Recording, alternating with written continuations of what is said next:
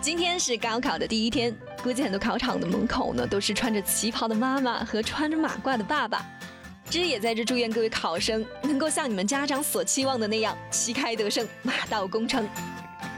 好了，这里是热乎知乎，我是芝芝，跟我一起来刷新今天的知乎热榜吧。知乎热榜第一名。当当网男员工变性手术后，被当当网以旷工为由解雇，法院判其恢复工作有权上女厕。知乎热度三千一百四十五万。只发现当当网真的是一个很神奇的公司啊！不仅是话题特别多，而且每次出的事情都是让人大跌眼镜的。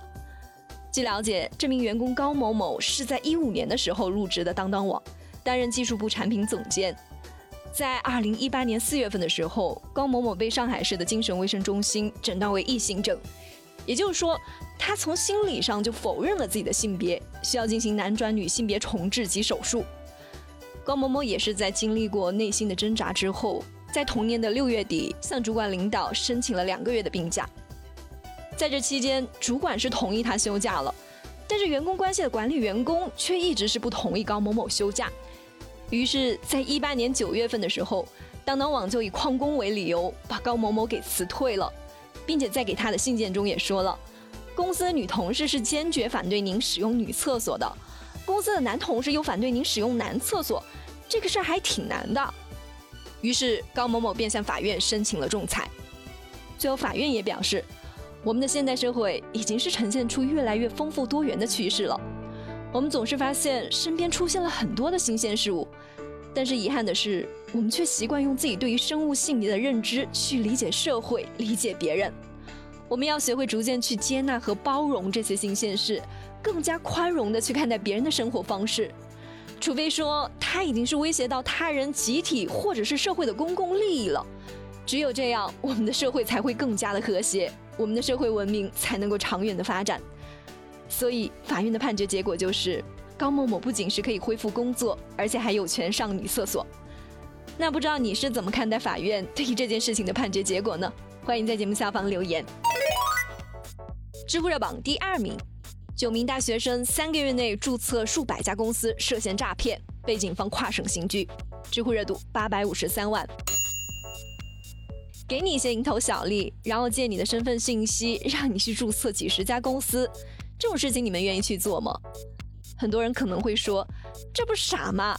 赚了钱捞不到任何好处，出了问题还得自己去背锅，只有傻子才这样做呢。可是，在南京的几所职业院校就有九个这样的傻孩子。去年九月份的时候，南京市五所职业院校的九名同学就在一个姓金的男子的组织之下，去到了南京市江北新区行政审批局，然后就拿着自己的身份信息注册了三百多家公司。注册完了之后呢，这些公司的营业执照和公章就被金某给收走了，而这些公司就是被人利用从事诈骗等违法犯罪行为的，并且涉及的金额还挺大的。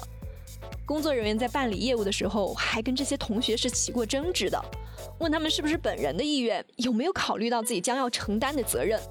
谁知道这些学生还是坚持要注册。而这些稀里糊涂的大学生们，他们帮别人注册公司所能得到的报酬是什么呢？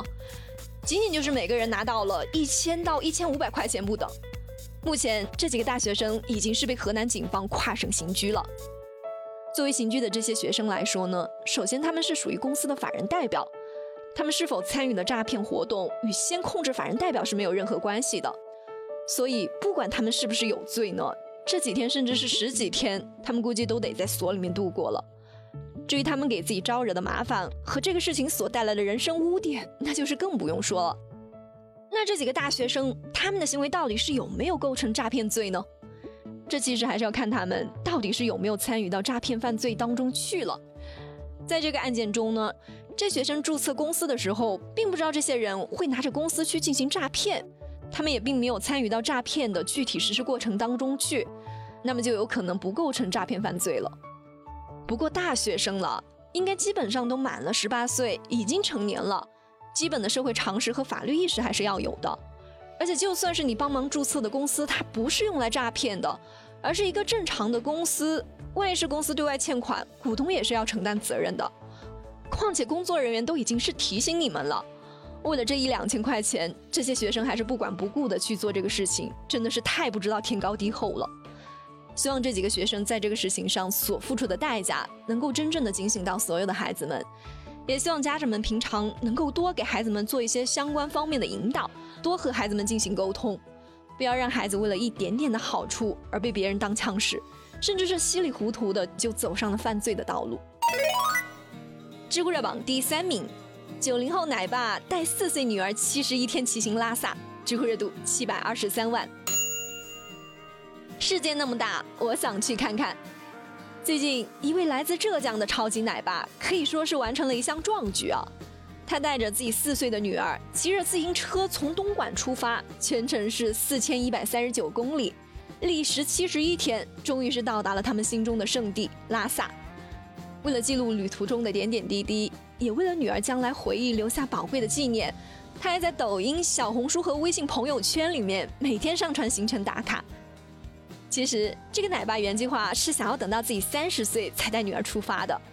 由于今年疫情的影响，生意没有平常那么忙了，他就刚好是有足够的时间，再加上自己是科比的球迷，科比的去世也让他觉得世事是无常，一定要珍惜当下。